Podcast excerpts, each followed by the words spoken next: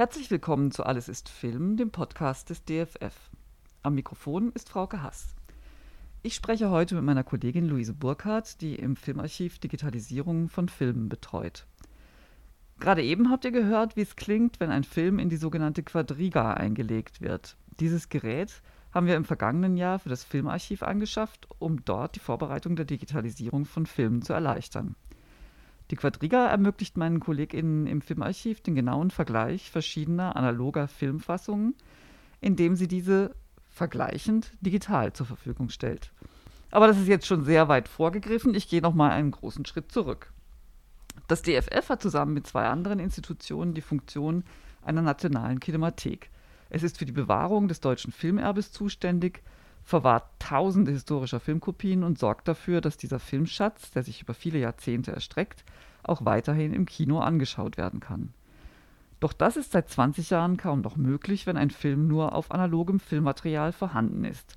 Denn die meisten Kinos wurden um das Jahr 2000 herum auf digitale Projektion umgestellt. Ein Film, der nicht digital ist, kann dort also nicht mehr gezeigt werden.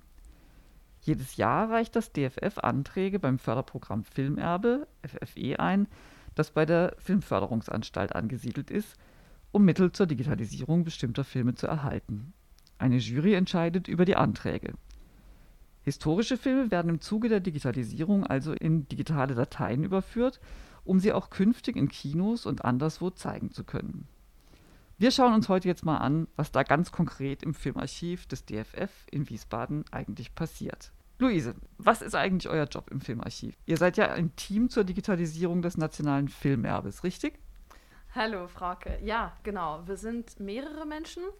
Ähm, es gibt hauptsächlich vier Personen, die sich wirklich inhaltlich mit Restaurierung beschäftigen, die Informationen zu dem Film sammeln, damit wir eine bestimmte Restaurierungsprojekt erstellen können. Da werden wir von einer studentischen Aushilfe auch unterstützt und zusätzlich dazu gibt es noch zwei Menschen, die wirklich für ähm, auch die Auslieferung, also alles, was dann digital entstanden ist, zuständig ist, die, die das prüfen und uns auch unterstützen bei vorherigen Arbeitsschritten, wo wir auch digitalen Dateien vorliegen haben, also zum Beispiel den Schnitt, wenn wir bereits mit dem Dienstleister arbeiten. Vielleicht gehen wir die einzelnen Schritte eurer Tätigkeit einfach mal der Reihe nach durch. Vielleicht macht das Sinn. Also sobald die Digitalisierung genehmigt ist, die Fördermittel vorhanden sind, kommt ihr ins Spiel. Vielleicht kannst du an einem Beispiel einfach mal erklären, was dann so der Reihe nach passiert. Ja, ja, genau, klar. Wir haben, wir digitalisieren ungefähr 20 Filme pro Jahr und es ist dann so, dass die ersten Schritte sind oft ganz einfach eine Recherche. Also auf zwei Seiten eine Recherche über Filmmaterialien an sich also wo gibt es halt ein Material, das einen Film repräsentiert aus der frühesten Generation? Und damit meine ich ein Material, das sehr nah ist an dem Originalbild negativ. Also der Streifen, der wirklich in der Kamera war, als die Dreharbeiten stattfanden. Manchmal haben wir das große Glück, dass wir das Originalbild negativ bekommen können für unsere Projekte. Aber sobald die Filme älter sind, also ab den 40er nach hinten ist es immer wieder der Fall, dass das Originalbild negativ verschollen ist. Und dann kommen wir zurück auf Kopien, die halt damals vorgeführt worden sind. Also wenn du von den 40er Jahren jetzt gerade gesprochen hast, dann meinst du die 1940er Jahre und du meinst Filme, die davor entstanden sind, ja. also den ersten vier genau, Jahrzehnten also, des Kinos. Ja, ja, oder ein bisschen früher sogar, ja. Mhm. Ähm, genau, also älter als den 40er Jahren ist es sehr oft der Fall, dass es dann nicht mehr vorliegt. Mm, und dann geht es genau darum, positive zu finden oder Duplikatnegative, die später entstanden sind, auch sind positiv, die damals vorgeführt wurden. Alles möglich. Also wir freuen uns in dem, an, an diesem Moment über alle Materialien, die wir bekommen können und versuchen die dann zu sortieren. Und das ist filmseitig. Dann gibt es auch, was man oft Non-Film ausdrückt, also so vielleicht Papier oder alles, das um den Film geschrieben worden ist das uns wertvolle Informationen liefern über die Produktion, aber auch wie der Film dann gezeigt worden ist in den Kinos, wie er auch angenommen worden ist, ob es vielleicht Zensur gab, die den Film verkürzt hat zum Beispiel. Ja, das wäre diese erste grobe Recherchearbeit. Mhm. Welche Materialien nutzt ihr da? Du hast jetzt schon ein bisschen was erwähnt. Inwiefern können die Materialien euch helfen? Also Zensurkarten hört man ja auch immer wieder davon. Wie nutzt ihr solche verschiedenen Dokumente? Also Zensurkarte hört man oft, also das sind quasi so eine Art Be Bericht oder Dialog oder eher so ein Dialogprotokoll.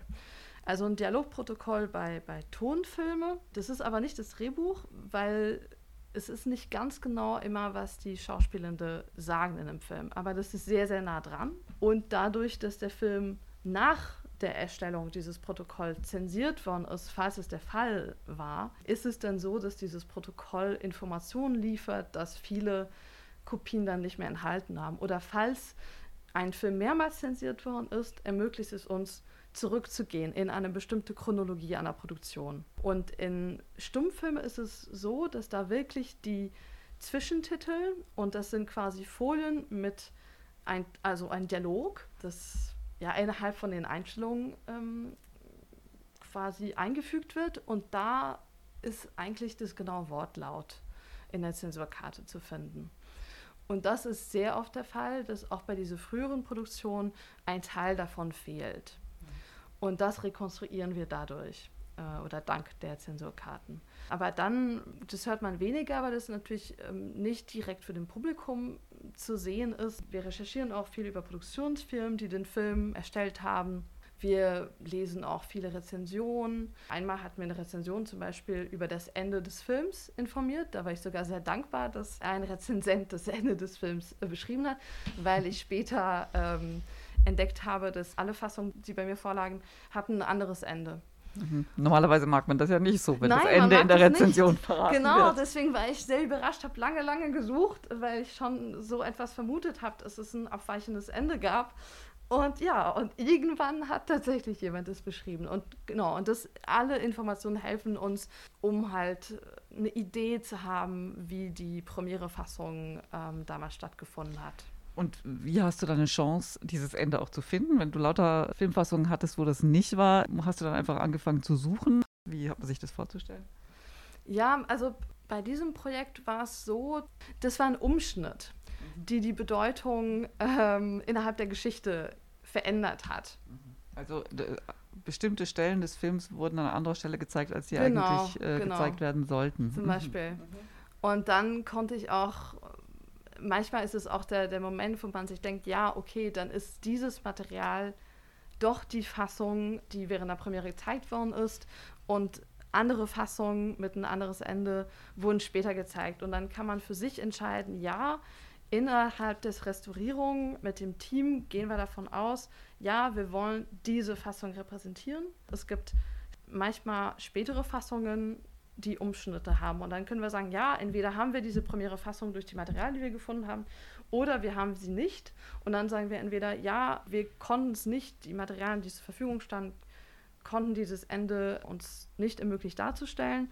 Und wir zeigen euch jetzt die später entstandene Fassung mit diesem Ende. Und man könnte eventuell am Ende des Films zum Beispiel das frühere Ende auch beschreiben. Das sind Entscheidungen, die wir dann im Team nehmen und äh, uns immer ja, lange überlegen anhand dieser Materialien. Und wenn ihr alles zusammengetragen habt, was passiert dann als erstes, wenn, wenn ihr das Gefühl habt, so jetzt haben wir genug recherchiert, jetzt sind alle Materialien da, was, was, wie geht es dann weiter?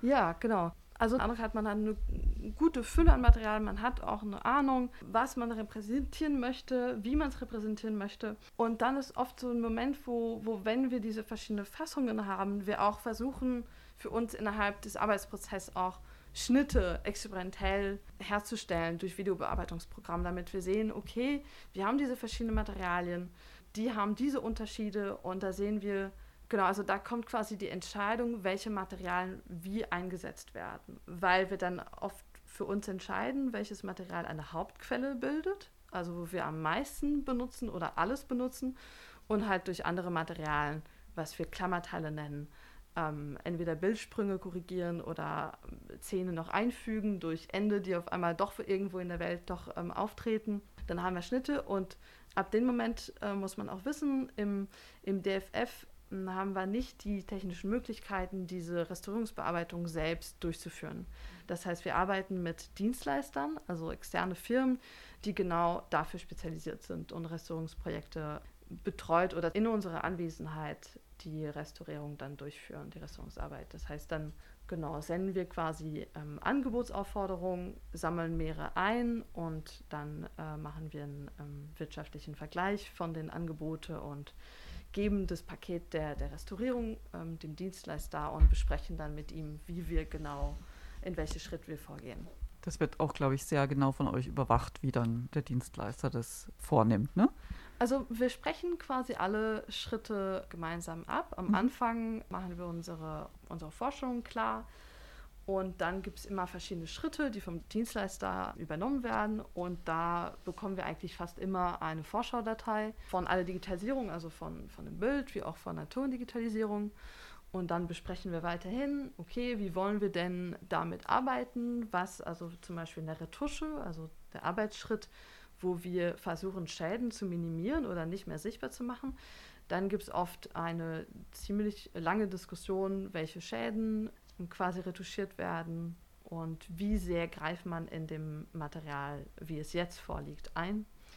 Und sonst äh, gibt es zum Beispiel die, die Lichtbestimmung oder die Farbbestimmung, wo wir besonders, wenn es negativ ist, ist es schwierig, weil wir da überhaupt keine erste Bearbeitung von dem damaligen Team und versuchen durch ähm, Kopien, die uns jetzt noch vorliegen, die wir versuchen auch zeitgenössisch, also wenn wir eine haben, dann haben wir das großes Glück und sonst müssen wir eher durch, durch unser Vorwissen oder durch vom Kolorist auch ähm, versuchen, sich an, ja, an die damalige Lichtbestimmung anzunähern.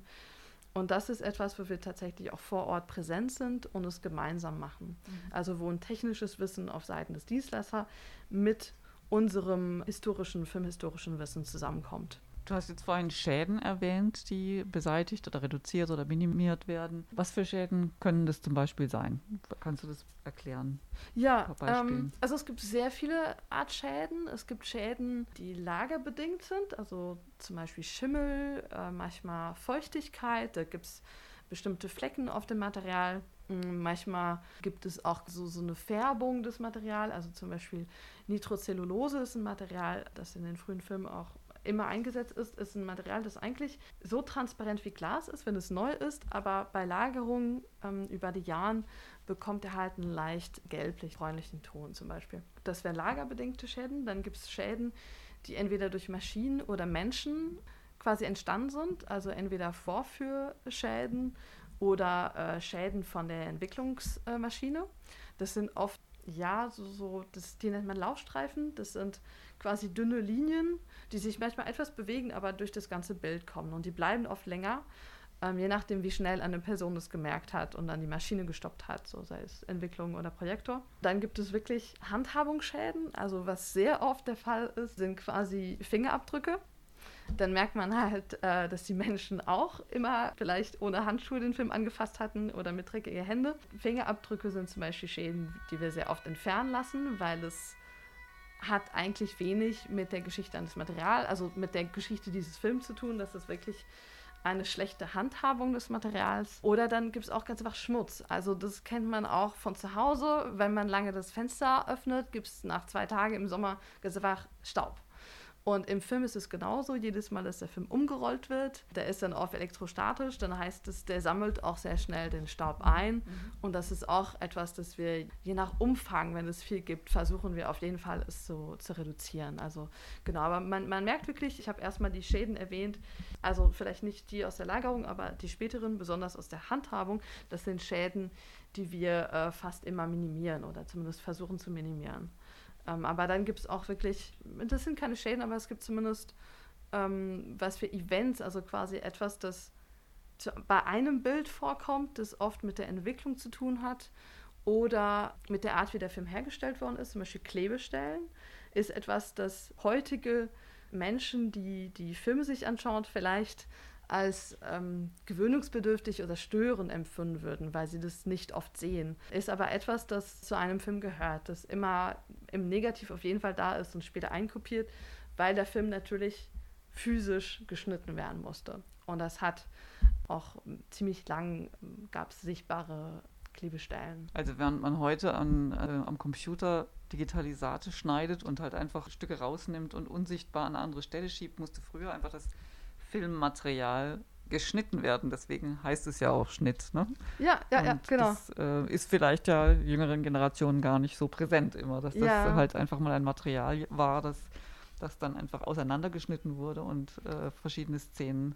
Genau, und was ist auch interessant ist halt, ähm, das geht vielleicht ein bisschen ins Detail, aber man merkt natürlich, wie die, wie die Technik sich auch immer weiter verbessert hat. Also früher wurde es wirklich ganz mit, also mit der Hand geschnitten, das wurde ganz einfach in Cutter genommen und dann wurde ähm, ein Teil des Plastiks, dann der, der, der Oberfläche weggeschrubbt und um das eine gute Haftung zu bekommen und dann mit einem bestimmten Kleber, den wir Filmkit nennen, wurden dann beide Seiten des Films dann miteinander geklebt. Und während später gab es quasi so kleine Maschinen, die man bedient hat, die dieser, ja, dieser, dieser ganz dünne Ort, wo man dann die Filme aneinander geklebt hat, wirklich sehr schmal gemacht hat. Deswegen, weswegen es dann später ähm, kaum noch mehr auffiel. Mhm. Und dann je, nach, nee, je nachdem auch, wie gut die Menschen waren, die das gemacht haben, hat man es auch wenig gesehen. Ja, ich glaube, wir kommen nochmal auf die Fassungen zurück, oder? Mhm, ihr, mhm. ihr, seid ja, ja wenn ihr digitalisiert, immer auf der Suche nach der möglichst originalen Fassung des Films, oder? Mhm, mhm. Genau. Ich würde sagen, quasi auf die, auf die Fassung, die in Deutschland ihre Premiere hatte, weil es gibt dann auch Exportfassungen zum Beispiel und da gibt es auch eine Premiere in einem anderen Land. Und das ist immer wieder der Fall, dass wir diese Exportfassung finden, weil sie in Deutschland nicht mehr erhalten sind. Ähm, und dann fängt eigentlich, da, da sind wir bereits im, in der Detektivarbeit, die zu dem Beruf von unser ganzen Team gehört, wirklich so, ja, eine, eine Suche durch alle Archiven der Welt oder zumindest alle, wo wir Kontakte haben, wo wir dadurch auch die Sammlung kennen oder Vermutungen haben, wer dieses Material hätte. Und das ist dann sehr oft der Fall, dass sie natürlich Fassungen des Films haben, die für deren Markt vorführbar war. Das heißt, manchmal gibt es Synchronfassungen, was nicht so oft der Fall ist, aber immer wieder finden wir ähm, entweder untertitelte Fassungen oder Fassungen mit fremdsprachigen Zwischentiteln. Da fragen wir eigentlich immer viele KollegInnen, ähm, also in anderen Archiven, nach nach deren Beständen. Und das ist wirklich auch eine, ein großes Vertrauen zwischen den Archiven, das wir auch aufbauen und wo, und wo auch Netzwerk tatsächlich auch wichtig ist. Und ja, und das ist ein Moment, wo wir zu einem sehr, sehr genauen Vergleich zwischen Material kommen müssen, um wirklich zu wissen, ist dieses Material nur länger, okay, aber wo ist er länger und weswegen und was wäre für uns relevant? Anlass für unser Gespräch war ja die Anschaffung der Quadriga. Inwiefern erleichtert dieses Gerät euren Job? Ja, das ist, ein, das ist eine sehr gute Frage, die auch sehr gut den Bogen schließt, ähm, zu was ich gerade erwähnt habe. Die Quadriga ist einen Tisch, vielleicht können sich ein paar Menschen, die uns zuhören, einen Prüftisch oder ein manueller Umroller vorstellen. Man hat quasi zwei Teller, links und rechts, und der Film, die eine Filmrolle wird links quasi auf den Tisch gesetzt und wir kurbeln sie quasi auf der andere Richtung. Und während wir sie kurbeln, können wir uns den Film anschauen. Und jetzt müssen wir uns vorstellen, die Quadriga ist ungefähr diese Art Tisch, nur elektronisch. Und an dem Moment, wo der Film von einer Rolle zur anderen geht, gibt es eine Art Kamera. Und diese Kamera ermöglicht uns, diesen Film zu digitalisieren. Das heißt, jedes Bild wird dann abfotografiert und der steht dann ziemlich gerade, damit wir dann auch einen flüssigen, ablaufenden Film am Ende haben und ermöglicht auch ein paar Informationen über das Material bekommen, auch über ein paar Schäden, aber was uns auch besonders interessiert, ist die Schrumpfung, also wie, wie stark ist der Film gealtert während der Lagerung? Und Plastik wird etwas, also Schrumpfung, das heißt, der, der zieht sich zusammen, das kennt man von, von anderen Plastikarten vielleicht. Und das sind ähm, interessante Informationen. Und dann haben wir aus verschiedenen Materialien, die wir gefunden haben in unserer Recherche, so Videodateien, die uns diesen Vergleich, den ich vorher erwähnt habe, auf sehr genaue Art ermöglicht. Und das machen wir dann, man, muss man vielleicht auch sagen, das ist, ähm, stellt man sich nicht vielleicht direkt vor, also die Quadriga macht nicht automatisch diesen Vergleich, den müssen wir noch machen, indem die Dateien, die wir bei der Quadriga erzeugt haben, dann woanders bei, bei einer Software ähm, importieren und dann sie zueinander quasi synchron anlegen und genau schauen, wo fehlt was, vielleicht sogar weswegen. Sind es nur Schäden oder haben wir da eine gekürzte Fassung, die vielleicht eine andere Geschichte erzählt? Und das vergleichen wir ganz genau und erstellen so eine Art ersten Schnitt des Films oder vielleicht erstmal nur einen, nur einen genauen Vergleich. Aber wenn ich das richtig verstehe, dann hat das jetzt noch nichts mit Digitalisierung zu tun, sondern Quadriga ist nur ein Instrument, euch zu helfen, zwei analoge Fassungen eigentlich zu vergleichen und zu entscheiden, wie könnte der Schnitt der finalen Fassung dann mal aussehen. Also quasi als, damit ihr ein Skript erstellen könnt über die künftige Fassung oder künftige oder Urfassung, je nachdem, wie man es nennen will. Ist das richtig so? Auf jeden Fall ist es für uns nur als eine Vorschaudatei zu verstehen. Mhm, Das mhm. hat absolut wenig mit dem Scan zu tun, den wir beim Dienstleister machen. Mhm. Die Bildqualität und Tonqualität ist viel, viel niedriger. Das ist wirklich nur ein Arbeitsinstrument. Das kreiert eine Datei, mit der wir vorarbeiten können, bevor wir zum Dienstleister gehen, damit wir dem Dienstleister dann ein viel besseres ähm, oder viel sicheres Konzept für unsere Restaurierung dann ankommen. Bevor wir dieses Instrument hatten, ähm, haben wir halt wie viele anderen Archiven einen Abziehtisch benutzt. Es ist wirklich auch diese zwei Teller, die wir haben, aber die wir auch bei der Quadriga haben, aber das ist ohne Elektronik, ohne Videoherstellung, sondern die, die Filmrollen werden geführt durch Zahngrenzen synchron zueinander. Das ist sehr praktisch, das haben viele, viele Archiven oft benutzt, aber zum Beispiel sobald wir Materialien haben, die in sehr schlechtem Zustand sind oder zu, ganz einfach auch zu sehr gestrumpft ist, dann können sie nicht durch, dieses, ähm, durch diesen Tisch geführt werden. Und dann können wir schon diesen genauen Vergleich dann nicht mehr machen. Aber dann muss man auch wissen, es ist, wenn ein Film sehr umgeschnitten, sehr viel umgeschnitten worden ist, ist es schwierig, einen guten Gesamteindruck des Materials zu bekommen im Vergleich zu dem anderen. Alle Archiven, die halt einen Abziehtisch für diesen Zweck benutzt haben, haben dann was für Einstellungsprotokolle erstellt oder eine Datei, eine Excel-Tabelle gemacht und dann haben wir die Einstellungen beschrieben und haben am Ende eine Liste, wo wir auch notiert haben, welche Einstellung in welchem Material vorkommt. Oder zu welcher Position. Wenn wir Umschnitte haben, müssen wir dann auch sagen, ja, diese Stelle kommt bei Einstellung Nummer so und so danach vor. Was ich damit sagen möchte, ist, dass im Unterschied zur Quadriga war das oft der Fall, dass diese Einstellungsprotokolle zwar den Schnitt dokumentiert haben, aber nicht unbedingt die genaue Bildanzahl innerhalb der Einstellung. Das wäre möglich zu machen. Es gibt quasi ein Messgerät, aber den müssten wir quasi immer nullen oder immer wieder die Frames ganz genau notieren. Das haben nur wenige gemacht. Das ist auch möglich, aber dann hat man auch nur innerhalb einer Einstellung die Information, okay, zwei Frames weniger, das heißt auch nicht wo. Und das ist etwas, das wir in der Quadriga dann viel präziser ähm, dokumentieren können und auch für uns wahrnehmen. Auch zum Beispiel, wenn wir merken, von einer Einstellung gibt es zwei Takes und das eine Material hat einen einen Take und das andere vielleicht einen späteren Take. Du weißt ja, dass ich immer sehr gerne Beispiele höre. Kannst du mal an einem Beispiel erklären, wie ihr mit der Quadriga arbeitet? Zum Beispiel gibt es einen Film, Lumpen und Seide, von Richard Oswald vom Jahr 1924, den wir gerade abschließen, wo es etwas kompliziert war, weil wir keine deutsche Fassung des Films mehr hatten.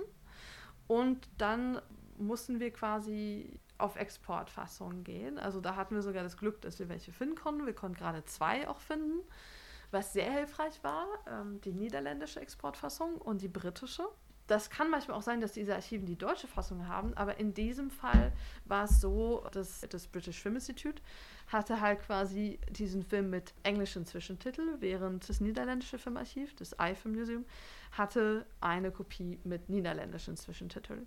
Und dann hatten wir gemeinsam angefangen, diese zwei Fassungen anhand von Zensurkarten zusammenzubringen oder versuchen zu verstehen, wo wären diese deutsche Zwischentitel positioniert. Und da kann man sich erstmal denken, dass diese Zwischentitel bei den Exportfassungen ganz einfach übersetzt sind, also Wort für Wort, das ist aber nicht der Fall. Es kommen manchmal Kommentare noch. In diesem Fall waren sogar die Exportfassungen, hatten mehr Ironie in dem Zwischentitel, als es die deutsche Fassung der Fall war, oder zumindest laut Zensurkarten.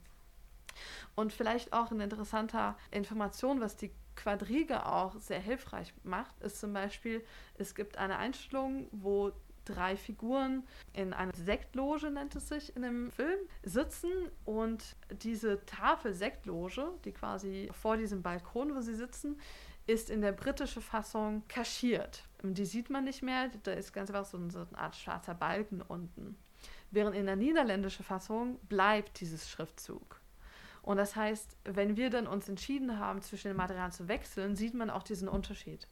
Und das ist etwas, das man natürlich am Abziehtisch sehen könnte, aber man ist vielleicht erstmal so konzentriert darauf, überhaupt eine Struktur innerhalb des Films zu finden, dass man vielleicht so ein Detail übersieht. Und dann müsste man am Abziehtisch das Ganze nochmal machen oder sein, sein Fotoprotokoll, wenn man ihn gemacht hat, nochmal anschauen.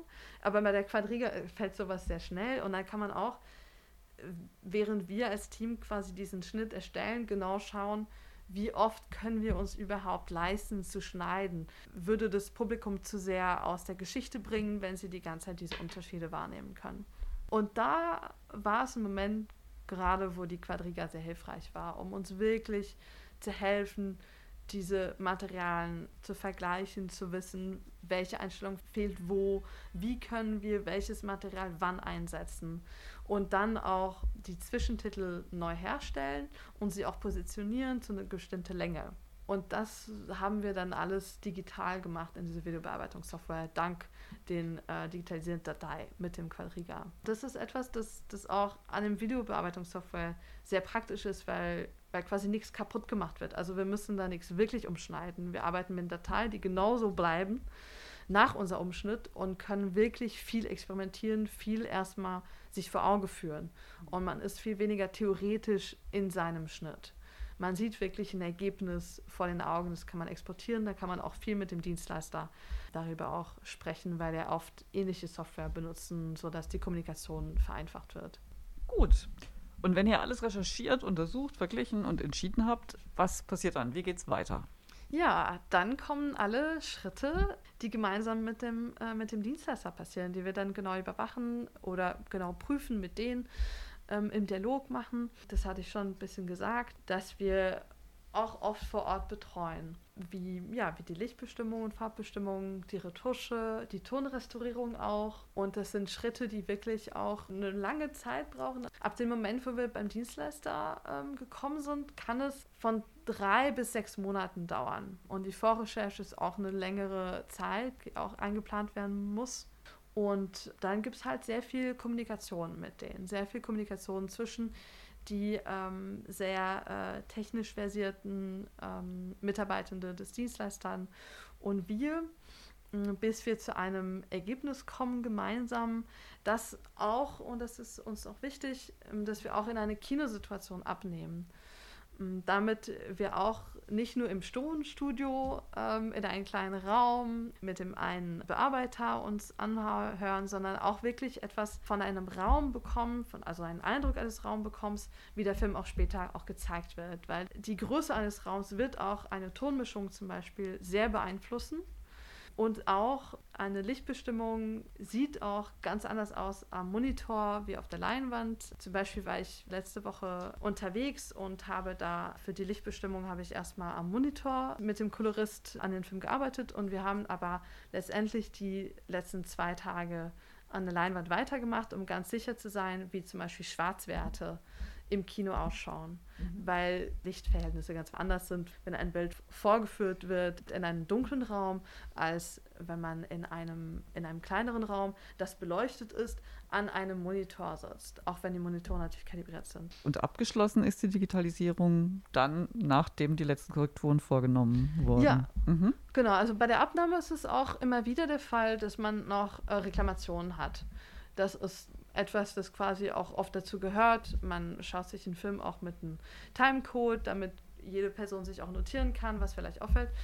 Und dann wird manchmal dann noch eine zweite Abnahme gemacht, damit genau jede Seite prüfen kann, dass das alles noch korrigiert worden ist. Und dann werden die Auslieferungen erstellt. Und diese sind halt nicht nur ein DCP für das Kino, sondern auch verschiedene Zwischenschritte, die auch für das Archiv wichtig ist, weil man muss auch wissen, dass DCP in ein, ist eine komprimierte Fassung. Du musst, glaube ich, DCP ganz kurz ja, erläutern. Das ist ein Digital Cinema Package. Das ist das Format, das heute in den Kinos vorgeführt wird. Also das ist ein, ein Paket, also digitales Paket, wo das Bild, wo der Ton, deswegen hat man manchmal auch innerhalb von einem DCP mehrere Tonfassungen, man hat manchmal Untertitel, die man zu- oder abschalten kann und das ist alles in dieses DCP. Und das ist wirklich der digitalisierte Film, wie er im Kino gezeigt wird und wie er auch von unserer Verleihabteilung zu den Kinos geschickt wird. Ähm, aber während der Restaurierung ist es uns sehr wichtig, dass wir auch die Bearbeitungsschritte oder manchmal auch die Dateien, bevor sie bearbeitet worden sind, auch unbedingt erhalten. Das heißt, auch was ROSCAN genannt wird, also quasi der digitalisierte Film, das digitalisierte Material, ohne Bearbeitung. Also natürlich gibt es Einstellungen bereits beim Scannen, aber da gibt es keine Bearbeitung, keine Retusche, kein Framing, damit wir versuchen wollen, diese Option immer offen zu halten, dass eine Person später den Film neu bearbeiten kann. Falls auch neue Informationen dazu gekommen sind oder neue Materialien aufgetaucht sind, damit es immer diese Möglichkeit gibt, einen Schritt zurückzugehen und alle Bearbeitungen, die wir gemacht haben, beiseite zu legen. Ja, prima. Herzlichen Dank. Danke dir.